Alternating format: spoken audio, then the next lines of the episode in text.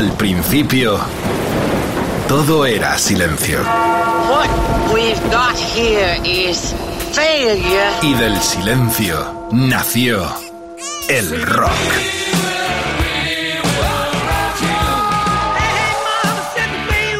Cimentado sobre diez pilares. sus diez mandamientos, sus leyes de la vida, de la muerte, del bien y del mal. Fundamentales en la historia del rock. El Decálogo. El Mariscal Romero. El decálogo de Mariscal. Bueno, se habla español, mucho español, Margarita, mi amor, qué otro gran momento. Aquí con Edu Barbosa, con Quique Vilaplana, con Jorge Vilella. El equipazo que formamos este decálogo en Rock FM, hora bruja. Sí, ya lo sé, me habéis dado una vara. Faltaban muchos nombres de los latinos que configuraron esta primera entrega. La verdad es que sois gente maravillosa porque habéis colaborado desde todas partes del planeta Tierra y más allá. En el capítulo anterior, ah, estoy emulando las telenovelas, hablábamos de Richie Valens, José Feliciano, Pepe Feliciano, Carlos Santana, Phil Manzanera, Tico Torres, Zac de la Rocha, Jorge Casas, Roberto Trujillo, Rudy Sarzo y Jerry García. Y clavamos ahí los 70 años del gran Charlie García, ese argentino glorioso. La cuestión es que sí, son 10 hemos hecho una segunda parte y nos daría para hacer 20 partes porque nos están llegando mensajes desde todos los lugares rescatando nombres además que estaban muy en el olvido. Yo creo que es el primer mapa latinoamericano, eh, incluimos también a Portugal, que se ha hecho de la, de la música rockera con estos protagonistas con apellidos eh, tan hispanos. Bueno, es un placer enorme la reacción que hemos tenido, gracias por la colaboración y en el capítulo de hoy lo arrancamos no de forma cronológica, como decimos en el primero, con Richie Valens. No, vamos a empezar con una historia bellísima, muy linda de verdad. Es una historia de amor que a este chico, a este Ronnie Romero, le llevó en nada de pasar de su pueblo cerca de Santiago en Chile a ser el cantante de los Rainbow, a ser la voz que eh, sustituyó a la de Dio, fallecido tristemente, a la de eh, el Deep Purple, Ian Gillan y a tantos cantantes como pasaron.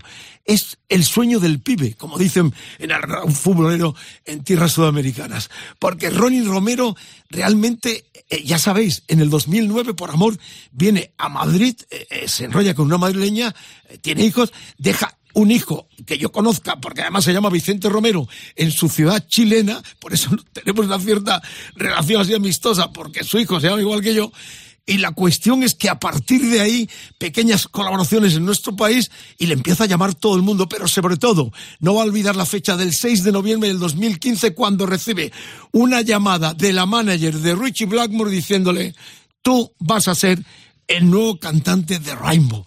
Qué impresionante, la verdad. Lo hemos tenido ya alguna vez. Recordar que ha estado con gente como, como por ejemplo, Vandenberg, ha estado con Schenker también, ha estado con Giardino, el guitarrista argentino de Rata Blanca, con su proyecto Temple, con Leon Leoni, de los Gozar eh, eh, suizos. Bueno, un carrerón enorme que, que en nada, en poquito tiempo, ahora está viviendo en Rumanía, en poquito tiempo le ha convertido en una estrella y ha hecho el nombre de Romero más grande todavía. Así que yo tuve el placer enorme, fui exclusivamente a Londres. Lo que vamos a escuchar es el eh, del directo eh, Memories in Rock, eh, directo en, en, en Alemania, del 16. Pero yo en el 17 fui uno de los privilegiados eh, invitado por él mismo, estuve en el backstage después con su familia, con amigos comunes de Lodos Londinense. Aquella noche, en un festival Stone que se llama, eh, estaba eh, como estrellas los Rainbow. Y ahí Ronnie se pasó, se salió. Fue memorable la, la canción, la interpretación que hizo de este Lonely Rock and Roll que ya suena en Rock FM.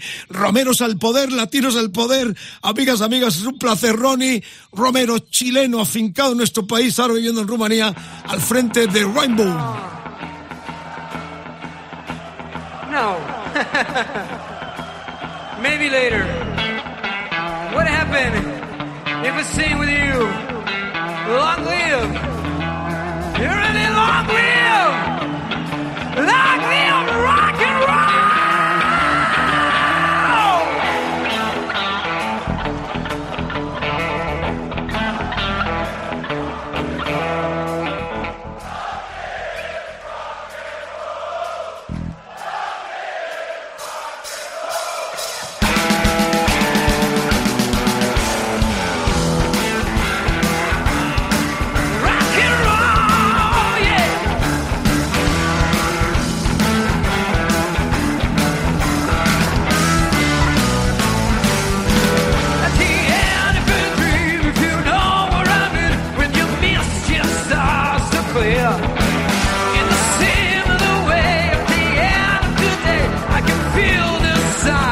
Writing on the wall.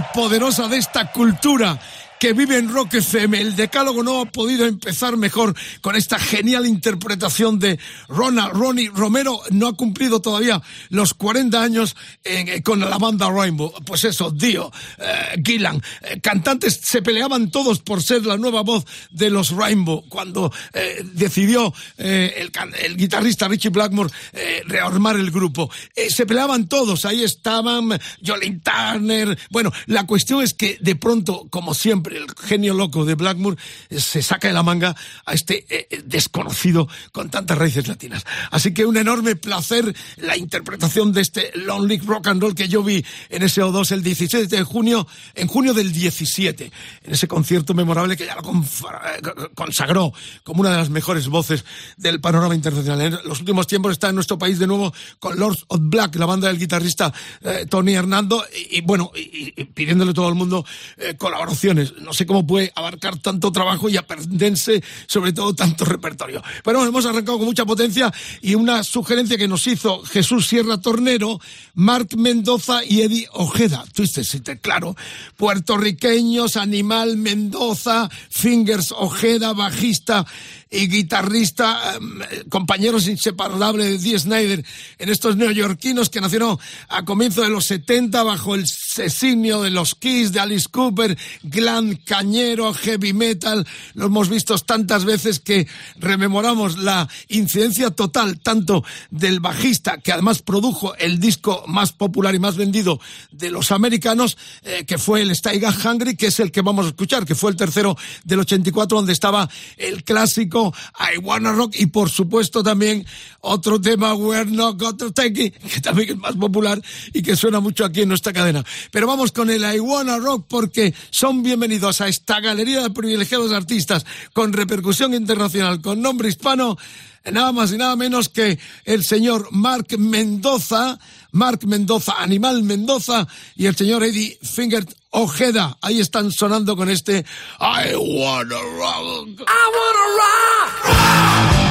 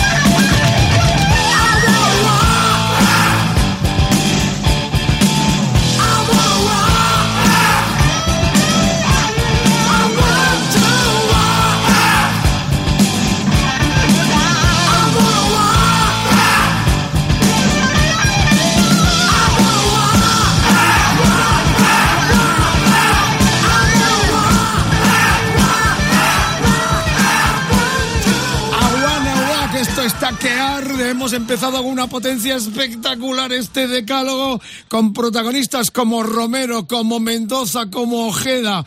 Es el poder de los latinos en el panorama internacional. Y hemos conseguido localizar a un protagonista excepcionalmente atractivo por cuanto que ha colaborado con un gran artista que es el que está y va a sonar en tercer lugar en esta segunda entrega de Los Latinos.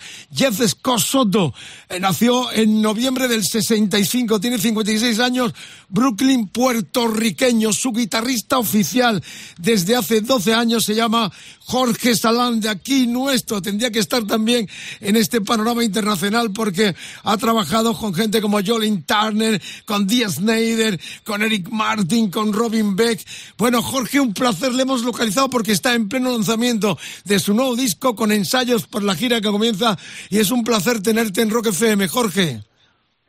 El placer es mío siempre, Vicente, ya lo sabes, ¿qué tal? Bueno, eh, fíjate, no sé si te gusta esta idea porque habrás convivido con muchos de estos protagonistas hablando español en los festivales que has recorrido con estas grandes estrellas, aparte de tu background aquí con Mago de Oz, todo lo que conocemos como niño prodigio, porque solo tienes 39 tacos, naciste en Madrid y la verdad es que has hecho una carrera enorme. Jorge, eh, cuando te miras en el espejo y dices, coño, lo que he hecho con 39, te sorprendes a ti mismo. La verdad que sí, es mirar al, retrovisor de, tu carrera y, bueno, darte cuenta de que has hecho muchas cosas por todo el mundo con, pues, con la gente que has mencionado, ¿no? Y con gente que yo tenía en los pósters de mi habitación cuando era tan solo un chaval, ¿no? Bueno, cuéntame lo que estás uh, preparando. Disco nuevo, gira, no paras. Eres uno de los que en la pandemia has estado ahí dando la cara de una forma realmente brillante y excepcional y congratulante para la familia del rock and roll. La verdad que sí, he trabajado mucho porque en tan solo un año voy a sacar dos trabajos de estudio y precisamente ahora el 29 de noviembre sale a la venta mi nuevo disco El cielo es lodo, donde ha participado en dos textos eh, el escritor Manuel Vicent y la verdad que es una mezcla muy interesante, ¿no? Mezclar esos dos mundos tan distintos eh, en un disco de rock and roll. Bueno, nos lo había pedido la audiencia, los decalogueros. Soto tiene que estar, Jeff Scott Soto. Eh, fijaros, hace Rudy Pell, el alemán, Ingrid Mastin, el sueco, los Journey también en algún momento, Talismán, eh, Transiberian Orquesta. Eh, ¿Cómo es Soto? Eh, tiene que estar en esta galería, ¿no, Jorge? Bueno, por supuesto, estamos hablando de un cantante, de, él nació en Brooklyn, eh, pero es de descendencia puertorriqueña y, bueno, pues la, la sangre latina corre por sus venas. Eh, ¿Cómo es en eh, cercanía, en directo, en sus conciertos? ¿Un artista visceral? ¿Cómo, cómo es el, el, el, latino Jeff Scott Soto cuando te subes a un escenario con él? Bueno, es una pasada. O sea, con Jeff, como has dicho, llevo trabajando 12 años. De hecho, volvemos ahora el próximo febrero al crucero Rock Cruise de Miami, donde tocamos con Alice Cooper. Y bueno, va a haber muchas cosas interesantes y seguimos tocando juntos y somos, no solo somos compañeros de trabajo, sino que hay una relación de muchísima amistad desde hace mucho tiempo y, bueno, hemos vivido muchas cosas en la carretera, un trato muy afable y muy amable y muy profesional a la vez. Bueno, decir que es un cantante, ¿cómo es el registro de él, eh, Jorge? Pues súper amplio. Evidentemente, cuando escuchas el primer disco de Ingrid Malmsteen que grabó él cuando tan solo tenía 19 años, los agudos son estratosféricos. Ahora mismo, pues ya no tiene esos 19 años y la, y la voz se te hace un poco más grave con la edad, pero sigue teniendo un, bueno, muchísimas octavas eh, donde el rango es espectacular tanto en grave como en agudo. Bueno, pues eh, claro, la gente también nos está pidiendo, eh, Edu eh, Barbosa, nuestro productor, que hagamos uno, un, un decálogo, claro, son 10 canciones de los artistas nuestros de aquí que han tenido proyección internacional. Desde Paco de Lucía, pues a Jorge Salán. Buena idea que quizás recojamos en algún momento. Eh, admitimos ideas. Por lo pronto terminamos este flash informativo en torno a Latinos 2 en Rock FM, en el Decálogo, con un tema que precisamente eh, coescribisteis los dos para el disco suyo Damage Control del 12. Eh, Jorge, ¿cómo es esta canción? ¿Cómo la hicisteis? La verdad que yo con Jeff siempre suelo hacer como una el tema con la batería, guitarra, las partes y alguna melodía cantada en spanglish, por así decirlo, sin letra, y él acaba de, de dar su toque a la letra y, a, y, un poco a la melodía vocal.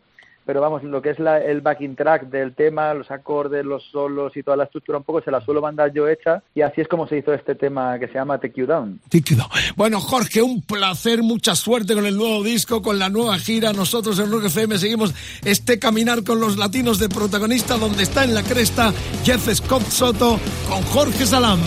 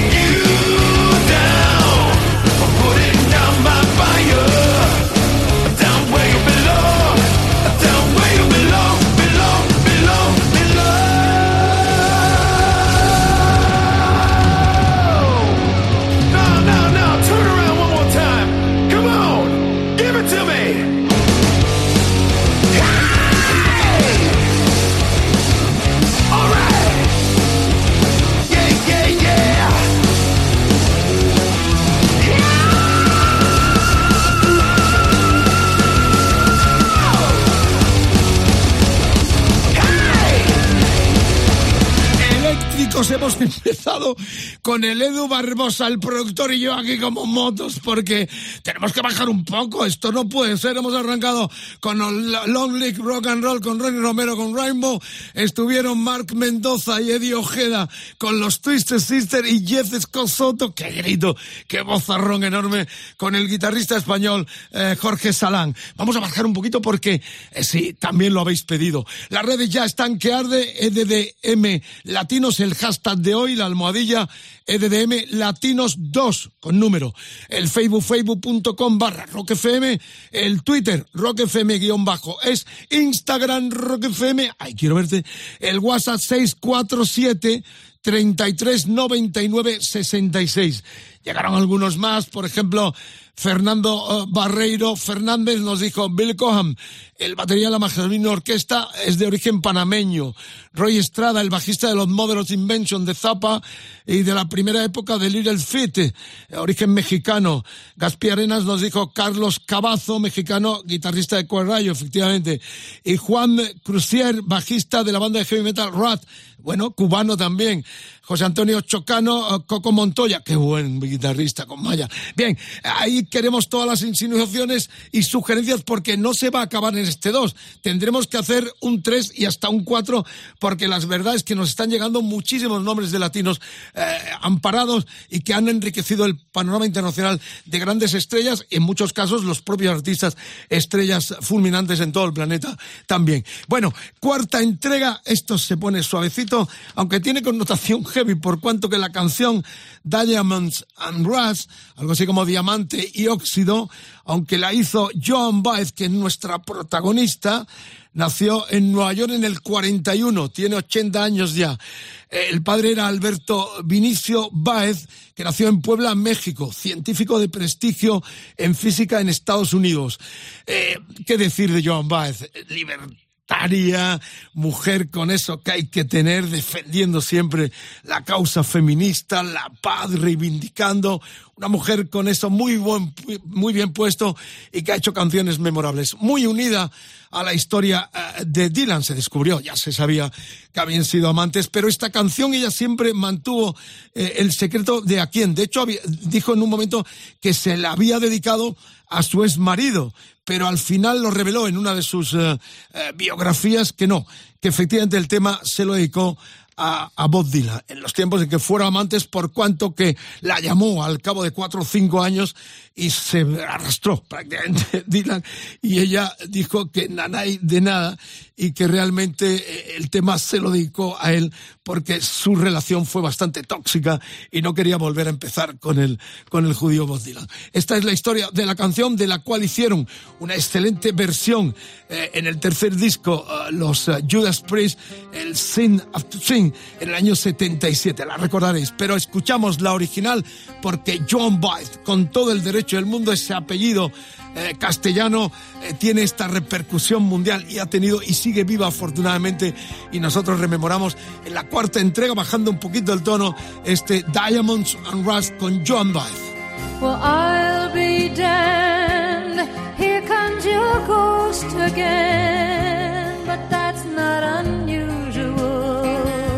It's just that the moon is full and you happen to call. And here I sit and on the telephone,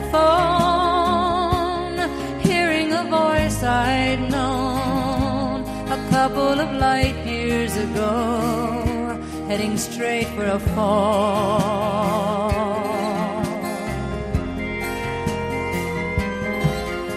As I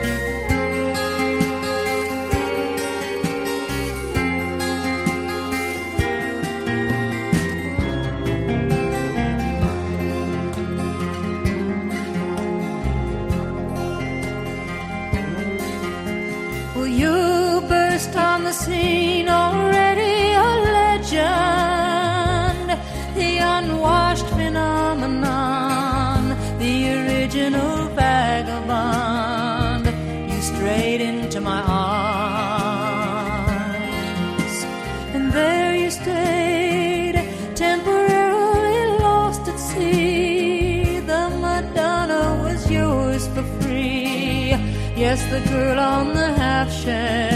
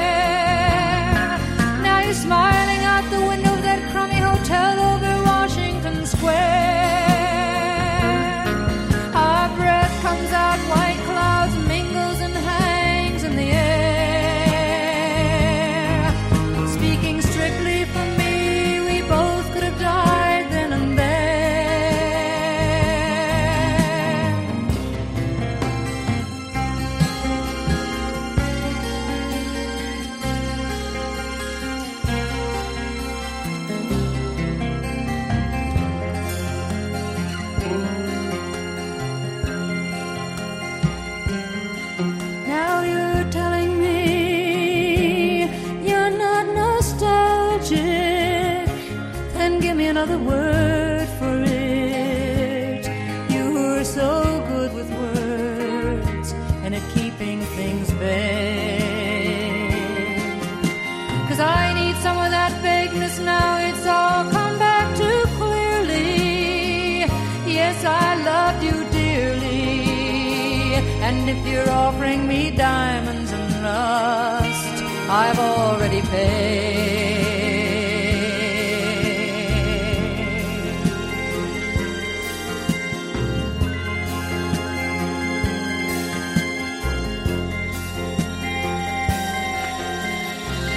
John Baez, Diamonds and Rust. Eh, estremece la letra, eh, si la queréis leer entera. Yo leo un trocito de esta canción que estaba en su disco homónimo del 75. Ya ella era una estrella con mucha influencia en las mujeres, en los hombres, en todo el panorama muy pacifista, muy en primera línea siempre de las reivindicaciones. La letra venía a decir más o menos, eh, bueno, me condenaré, aquí viene tu fantasma otra vez, pero eso no es nada inusual, es solo que la luna está llena y por casualidad llamaste y aquí me siento mano en el teléfono escuchando una voz que había conocido hace un par de años luz, dirigiéndose derecho a una caída. Como recuerdo tus ojos, eran más azules que los óvulos de Robin. Eh, mi poesía era pésima. ¿De dónde llamas? Un stand en el medio del oeste. Hace diez años te compré unos gemelos. Me trajiste algo. Ambos sabemos lo que los recuerdos pueden traer. Traen diamantes y óxido. Bueno, se la dedicó al cabo del tiempo, lo confesó a Bob Dylan en los tiempos en que convivieron en Nueva York con aquellas fotos, con aquellas historias que fraguaron la quizás más grande leyenda de la historia del rock eh, con Bob Dylan. Bueno, esto sigue, estamos en la cuarta. Recordad que las redes sociales, como siempre, abiertas para que participéis en otro decálogo en Rock FM, hora bruja.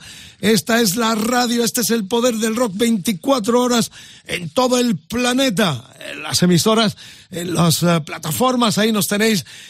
Eh, vamos después del Rodri con su fantástico motel y esperando al pirata y su banda Cresta de la Ola, premio Ondas, a partir de las 6 de la mañana eh, diariamente en esta cadena de emisoras. Un placer, vive el rock, sobre todo para los que decían que el rock no cabía en la radio convencional, una bofetada fantástica de que la cultura siempre tiene sitio a pesar de que se le pongan vallas como al viento. Un honor estar aquí y seguir defendiendo artistas tan grandes como el que viene ahora también, que lo pediste.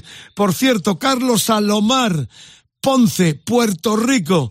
Eh, 30 años con David Bowie, nació en el 51, tiene 70 tacos, nació en Nueva York.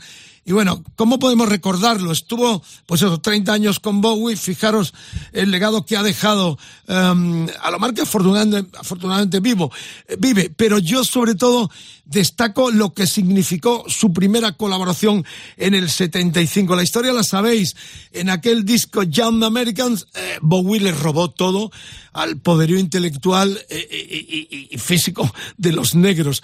Eh, fue el cambio sustancial. Quería entrar a América por narices, eh, se unió a John Lennon. Como decía Lennon, en aquel momento todo el que iba a Nueva York quería estar con él. Y este se arrimó de forma total hasta que le lió para que estuviera en aquel disco donde hizo la versión Across the Universe de los Beatles y también este Fame que firmaron eh, juntos. De hecho, Alomar también firmó esta partitura. Es muy bonito como, como Lennon cuenta la historia del acercamiento eh, de, de, Bowie a él. Eh, pero en la figura destacada es Alomar, que todo hay que decirlo, fue este el primer número uno de Bowie en Estados Unidos y la firma total es David Bowie, John Lennon y el protagonista, el puertorriqueño uh, Carlos Alomar, que ya suena con este clásico. Bueno, yo sinceramente renegué de Bowie cuando se descolgó con esta horterada. Con perdón de los Bowie maníacos, pero esta era una horterada del artista que yo había visto despedirse con las arañas de Marte en junio del 73 en el Hammersmith londinense. A mí me dejó totalmente horrorizado, pero bueno, así era él, la iguana, eh, camaleónico, genio absoluto que tristemente se nos marchó. Pero este documento excepcional también tiene la firma de un latino, Carlos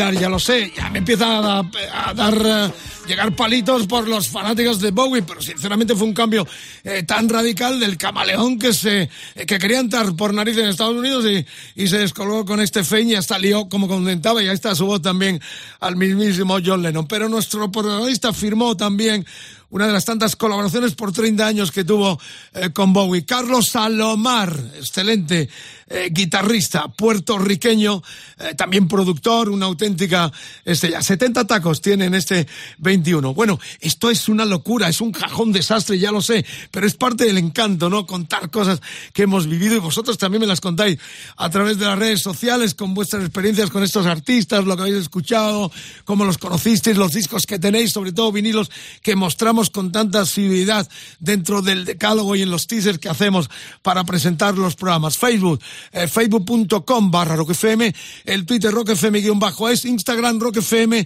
el WhatsApp 647 33 99 66. ¿Cómo lo veis? ¿Cómo estáis? Hay que seguir resistiendo, la cosa se pone fea y tenemos que llegar al 22 en condiciones óptimas para los festivales y que no se nos raje nadie de los que tienen ya anunciado su por fin regreso a los escenarios y a los grandes festivales. Hay que seguir con el barbijo, con el tapaboca, eh, con la mascarilla. Eh, sinceramente, de todo corazón, no os descuidéis.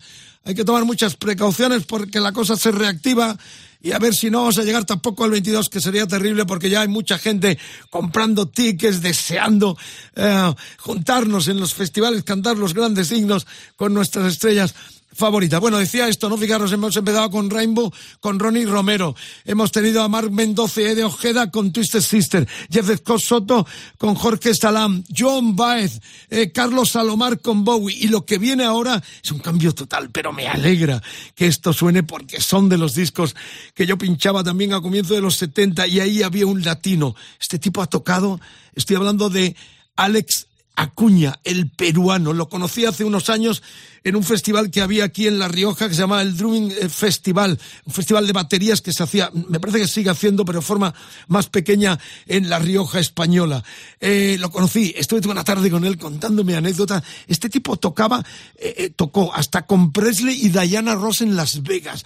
Lo fichó Pérez Prado, el rey del mambo, que lo vio tocar con 14 años en, en- en Lima y se lo llevó a, a Puerto Rico. Y a partir de ahí, Acuña, eh, tengo has- hasta su WhatsApp, de vez en cuando nos escribimos porque es un tipo muy religioso, muy de, de, de la iglesia y todo esto, muy espiritual. Siempre se despide con Dios te bendiga. Es un tipo realmente entrañable y estoy deseando verle. Eh, Siempre nos mandamos un mensaje a ver si nos reencontramos de nuevo. Fijaros, eh, qué decir, eh, tocó con McCartney, con Maya, eh, con el argentino Spinetta, eh, con, con- en U2 en el Rattle and Human también está eh, su percusión. Si miráis con quién ha tocado eh, Acuña, es otro de los que hay que decir, y con quién no tocó Acuña, porque es fascinante. Eh, yo voy a destacar la etapa que es lo que sinceramente me emociona pincharlo. Weather Report. Eh, aquel super combo americano con Joseph eh, con eh, Sorter, eh, una panda de artistas del jazz venido a esa vanguardia donde había mucha reminiscencia también de la Mahavishnu Orquesta. Era una eclosión de talento creativo de gente del jazz que no querían perder la comba de, de aquel rock que explotaba en todas las direcciones. Bueno, pues en dos de los discos, y uno de los que más me gusta a mí, además, que fue el Heavy Report, eh, el Weather Report, eh, el, el- Heavy, eh, Weather, weather, exactamente. Tengo aquí mira, un pequeño lío, pero vosotros sabéis de qué hablamos. Es el del 77. Eh, de los dos que estuvo, el que más me gusta, la colaboración de, de Acuña es esta. Y este es el tema que hemos elegido. Aquí sonando en el decálogo, el sexto artista invitado con nombre latino, con nombre eh, de esta trascendencia internacional, se llama Alejandro Acuña, Alex Acuña, ahí con la Weather Report.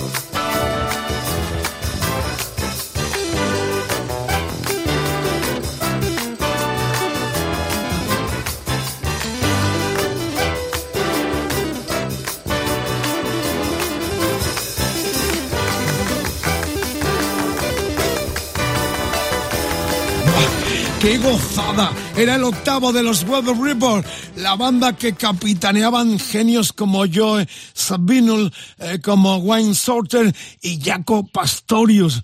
Ah, eh, total al bajo.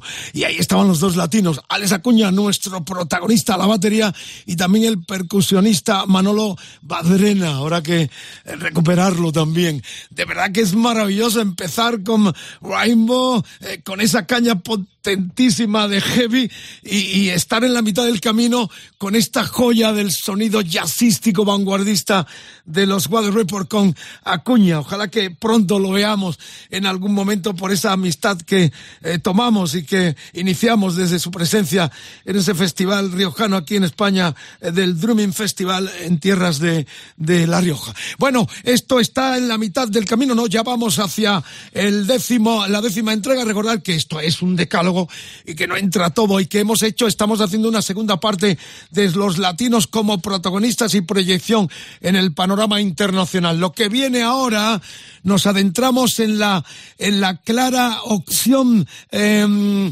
pues no sé cómo definirlo, pero el que viene es el guitarrista David Michael Date Navarro, Santa Mónica, California, 7 del 6 del 70 y 67, perdón.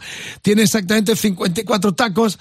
Eh, ya sabéis, con, con eh, Farrell, el creador de Lollapalooza, fueron los creadores de James Addiction, una de las bandas que eh, a mediados de los 80 dieron otra vuelta de tuerca a la historia del rock and roll, bebiendo de todas partes.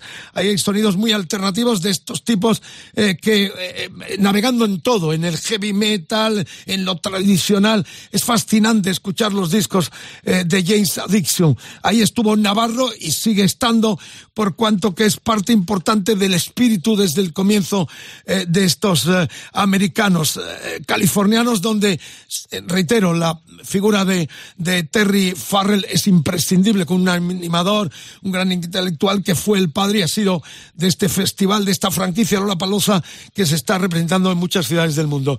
Bien, rescato para destacar a, Navarro con una historia terrible, luego os la cuento, a ver si la, la consigo encontrar, porque tiene una historia eh, trágica bast- bastante fuerte.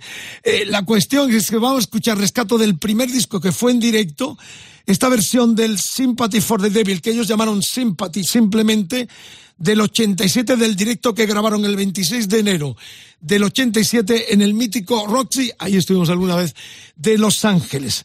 No os lo perdáis, una versión muy original con Farrell cantándola de este clásico de los Stone ahora que siguen su gira que ojalá recemos para que estén en el eh, 2022 y nos cuidamos y cuidamos despidiendo después de 60 años a la banda más grande de la historia del rock and roll. Los James Addiction no perdieron y no eh, se resistieron a la tentación de en su primer trabajo hacer esta versión en vivo del Sympathy for the Devil.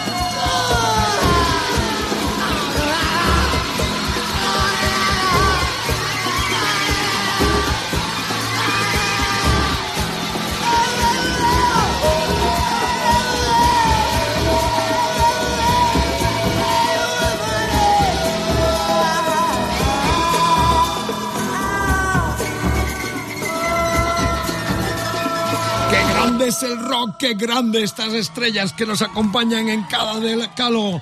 Quiero eh, algunas eh, propuestas interesantes. Se termina ese directo del Simpatía for the Devil de los Stone que ellos llamaron simplemente Simpatía que cerraba el primer disco que hicieron en directo desde el Roxy que es el que hemos escuchado en este tramo del decálogo con Dave Navarro de protagonista. Recordad también estuvo temporalmente con Red Hot Chili Pepper a la vez que también Flea y Duff McKagan de los Guns N' Roses en algún momento colaboraron con los James Addiction su banda original junto con Farrell el cantante. La historia que todo el mundo sabe guaperas. Estuvo casado hasta con aquel bellezón eh, modelo llamada Electra, Carmen Electra. Pero hay una historia que leo, ¿eh? porque esto fue impresionante. Cuando Navarro tenía 15 años, tras el divorcio de sus padres, la madre de Dave, Constant Hawking, fue asesinada por un disparo junto con una amiga. Su asesino fue su novio John Riccardi, quien fue detenido en el 91 después de que Navarro apareció en la serie de televisión America's Most Wanted. Date, eh, podía haber muerto aquella noche eh, si su padre eh, no le hubiese ido a recoger, que lo recogió para llevarle a dormir a su casa. Date escribió un libro sobre este hecho de su vida, Don't Try This at Home. Impresionante, Brr, calofrío, la verdad es que me había olvidado esta historia. Pero bueno, Navarro está por todo derecho propio y le esperamos próximamente con los Jays Addiction, los cuales siguen con Farrell al frente. La séptima entrega, esto habla eh, latinidad, eh, hispanidad, es lo que hay, español, todos, casi todos. En el caso de Navarro no, porque se separaron los padres y, y Ramón Navarro, eh, su papá, y la verdad es que él se fue a vivir con la madre y es de los que poco, a veces las, las veces que yo lo tenía delante, chapurrea muy poco español y, y tampoco lo quiere hablar, todo hay que decirlo. Pero es de estos que al eh, criarse con la madre americana no, no practicaron eh, la, constancia de charlar con, con el padre que se divorció muy, muy joven. Bueno, vamos a por la octava entrega. Esto se pone muy heavy, Edu. Esto se pone barbosa, heavy, heavy, ¿verdad? Demoníaco. Vamos a hablar de Ton Araya. Ton, eh, Tomás Enrique Araya Díaz, Viña del Mar, Chile, eh, 6 de junio del 61. Así que ha cumplido 60 años ya. Tom Araya da miedo. Va a sonar Slayer. ¡Qué locura! ¡Qué locura! Margarita, mi amor. Water Report, James Addiction, Rainbow. Es el maravilloso. eh, esto es la farmacia del rock and roll. Tenemos de todo. Y me apasiona poder decir que casi todos los discos que suenan en vinilo los tengo y los pinché alguna vez. Y lo comparto con esta audiencia maravillosa que nos em, congratula y nos llena de satisfacción que nos sigáis en- bajo el concepto de los decalogueros y que participáis tanto en la configuración del programa. Ahí tenéis las redes sociales para seguir participando. Recordad el, el hashtag de hoy, la almohadilla EDDM Latinos 2 con número, porque es la segunda entrega que hacemos de estos especiales. Facebook, facebook.com barra el Twitter roquefm-es, Instagram roquefm, el WhatsApp 647 33 99 Sex, sex, the number of the beast, 66. Bueno, y nunca mejor dicho, decir que muchísima gente en Latinoamérica eh, me congratula. El Mariscal ya sabéis que estuvo trabajando en algunas emisoras, sobre todo en Argentina, bastante tiempo, eh, colaboraciones en Uruguay, en Chile, eh, en, en- en Venezuela, en México, o sea que tenemos un pequeño histórico ahí que, que anima a muchísima gente a engancharse con nosotros y a mandar saludos y sobre todo en este programa, sinceramente no pensamos que iba a tener tanto atractivo. Estamos haciendo la dos, pero prometemos una tercera porque se queda mucha gente fuera y muy importante, eh, con colaboraciones y protagonismo fuera de serie que vamos a tener en una próxima entrega también, porque quedan muchos, reitero, y podéis seguir participando y sin, insinuando los nombres que tendrían que estar en estos decálogos. La, la octava entrega viene con los, perdón, con los americanos de Slayer, ¿eh? la banda que capitanea separados desde algún tiempo, ya sabéis el concepto, con Lombardo también, eh, cubano en, la banda, las historias eh, tétricas, pero Slayer han estado y siguen estando en las cuatro grandes eh, bandas de lo que se llamó el movimiento thrash metal, eh, que junto con Metallica, con Megadeth y con Anthrax ellos pusieron en lo más alto. De hecho han vendido millones de discos. Quiero decir que aquello aquellos desarrapados, aquellos cretinos para muchos que venían arrasando con todo, iban a vender millones de discos y no ya, eh, si pensamos en Metallica, lo que se armó a partir de aquel movimiento que volvió a convulsionar la historia del rock and roll llamado thrash metal a comienzo de los 80. Pero bueno, están entre los cuatro grandes y es un placer tenerlos, eh, eh, felicitándoles con sus 60, 70 tacos y decir que Tomás Enrique Araya Díaz suena en Rock FM en este decalo con este Dead Skin más de su disco Seasons in the Abyss del año 1990. Era el quinto quinto de Slayer.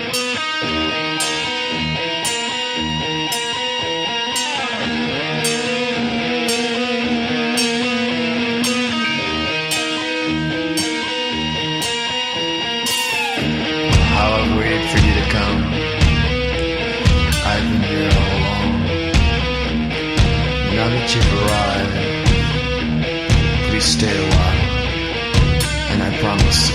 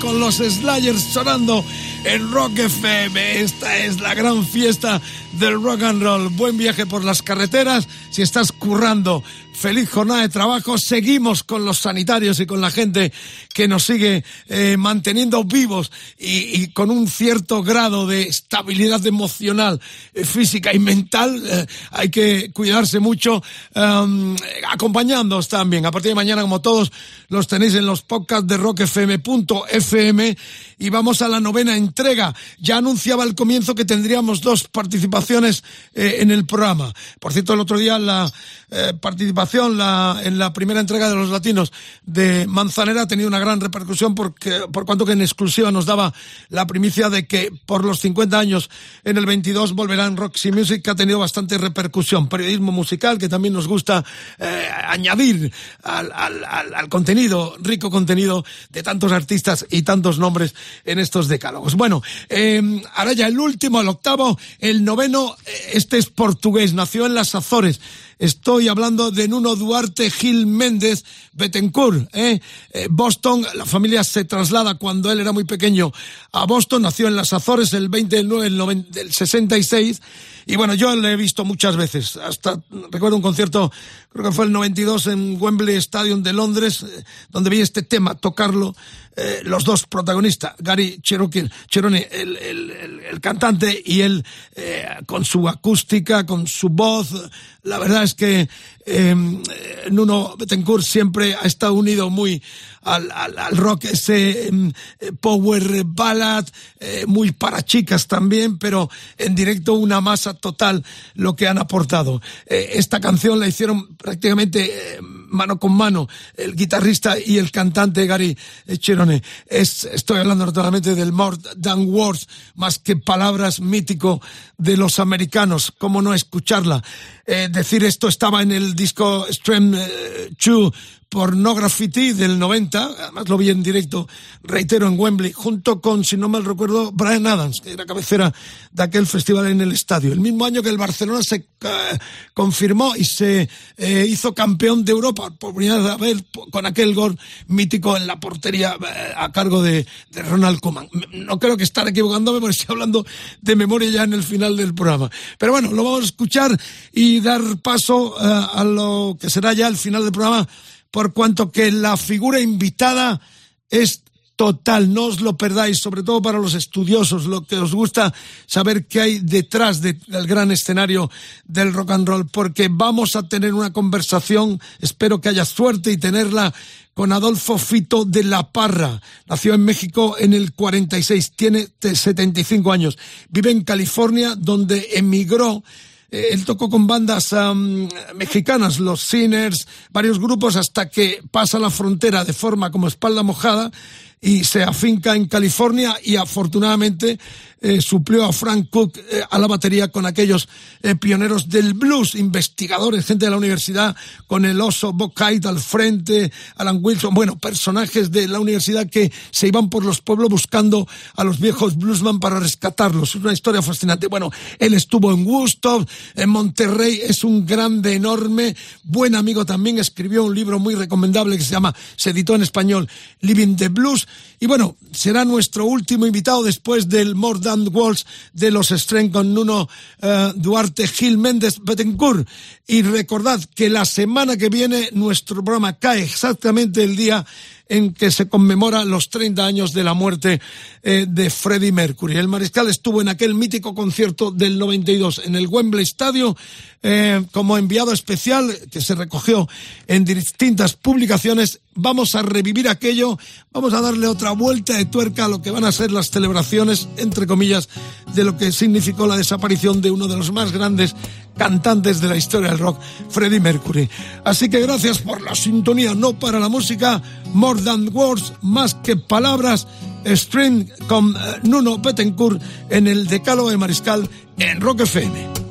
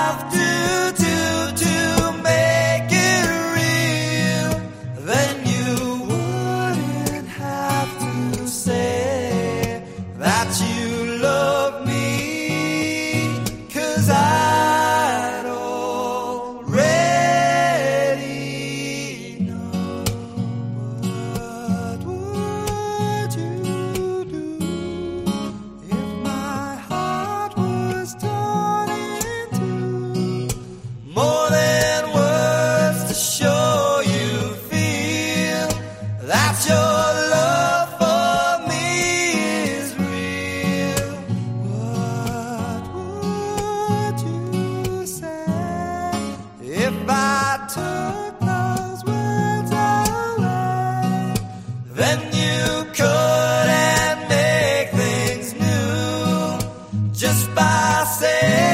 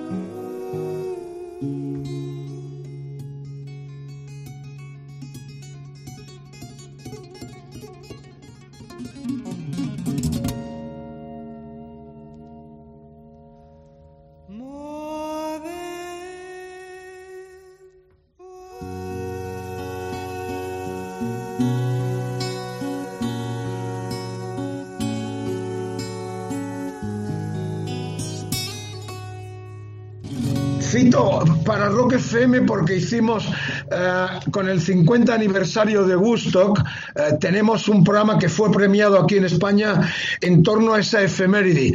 ¿Sigues reivindicando a Cannon Hit como la gran triunfadora eh, banda de aquel mítico y pionero festival? Bueno, fuimos una de las bandas triunfadoras, pero sí recuerdo que recibimos una de las más grandes, o tal vez la más grande ovación al final de nuestro boogie, del, el boogie de Woodstock que le llamamos. Este, claro, Kenneth Heath siempre ha sido identificado como una de las bandas principales del festival y nuestra canción Going Up the Country pues es el tema de Woodstock, ¿no? Vámonos al campo, vámonos hacia arriba, hacia el campo, hacia las, hacia las montañas de Catskill, ¿no? De Catskill Mountains, que le llaman, a la granja de, del cuate este de, ya se me olvidó su nombre, el, dueño de la granja de Woodstock. Este, ah, el, el legado y, y los 50 años que ustedes celebraron, también lo celebramos nosotros mucho. Yo considero más bien 2019 tal vez el último año profesional de Kenneth Heath, aunque el grupo siga en, en cierta forma la forma en que estábamos trabajando por los últimos 53 años, yo considero el mil- 2019 un gran año para el grupo, porque celebramos también 53 años de existencia, celebramos 50 años de Woodstock y tuvimos un gran año. Y también celebramos el gran festival de Hondarribia allá en España, que fue una gran experiencia para mí también, ¿ves? Entonces, este, giramos en 2019, fuimos a Australia, fuimos a Europa, fuimos a México y trabajamos por todo el país, Estados Unidos, celebrando los 50 años de Woodstock.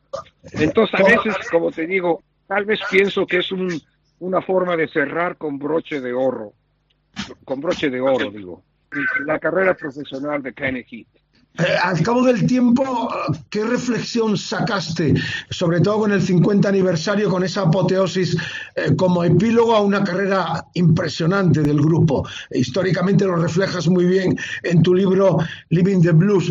Eh, visto con perspectiva, ¿qué fue Woodstock realmente en lo personal, en lo intelectual y en lo social, naturalmente, y en lo político, por supuesto, para ti? Yo no sabía lo que era Woodstock al principio de ese día. Como sabrás en mi historia, mi, mi manager casi me sacó a fuerzas del cuarto del hotel para, para llegar a la tocada.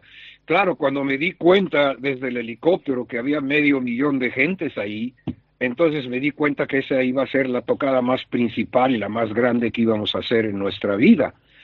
Ahora, como, como cosa social, fue un gran movimiento, fue una explosión de nuestra cultura y de nuestros ideales.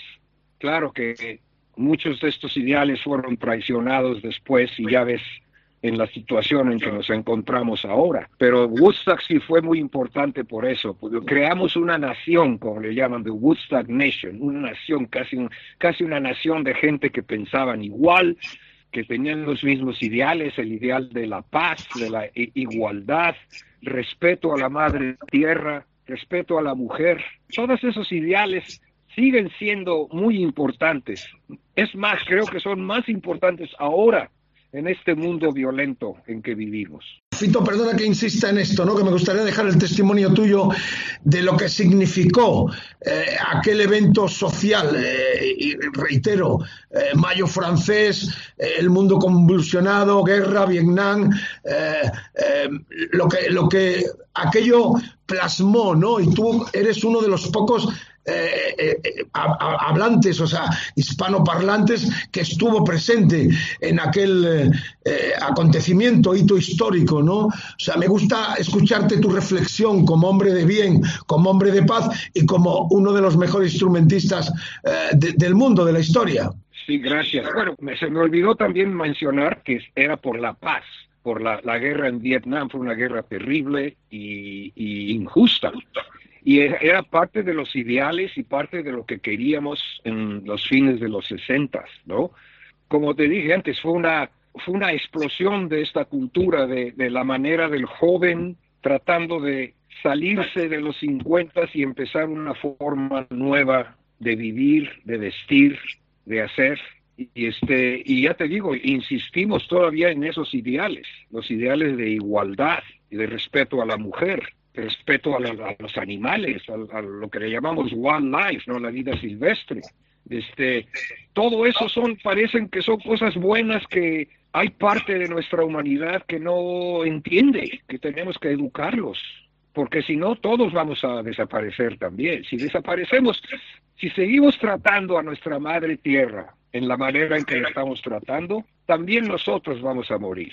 No hay, digo, así se ve claramente. En lo musical, Fito, eh, ¿qué recuerdo tienes? Supongo que eso se habrá eh, perdido, ¿no? Pero ¿te impresionó algo musicalmente hablando de lo que viste allí? En la tocada en realidad no vi muchos grupos. Saludé a algunos colegas.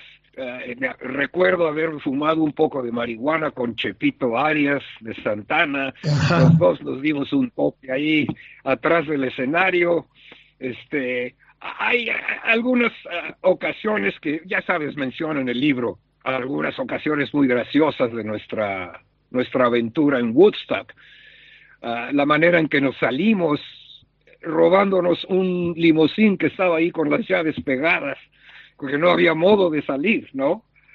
Y otra anécdota que te doy es cuando salimos, llegamos a un lugar, a un pueblito que se llama Liberty, New York, donde se suponía que teníamos reservaciones en el Holiday Inn, en el hotel. Llegamos al hotel y no nos conocían. Entonces dice el, el, el, la, persona en el escritorio, tenemos, tenemos un- una reservación para un grupo llamado Big Brother and the Holding Company.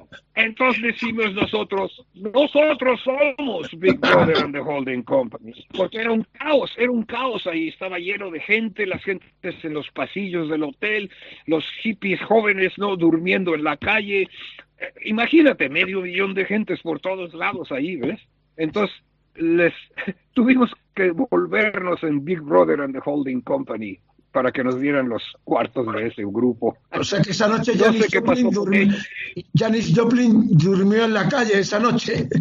Tal vez, tal vez durmieron en la calle o tal vez consiguieron otros hoteles, pero nos, nos ayudó mucho la ignorancia del, del administrador del hotel que no sabía cuál grupo era cuál. Eso fue una de las anécdotas graciosas que tenemos. Eh, fue una gran aventura, ¿ves? Y fue un gran año. En realidad siempre menciono eso, que Woodstock fue muy importante porque fue el festival más grande pero no fue el único. Tenemos que recordar que en 69 hubo varios festivales, también en Europa. El- está el Bath Festival, el Isle of Wight, está el Texas Pop Festival, el Atlanta Pop Festival. Fue un año de varios festivales, esas explosiones culturales que salieron por, por todo el mundo. Un año muy principal y muy especial en 1969.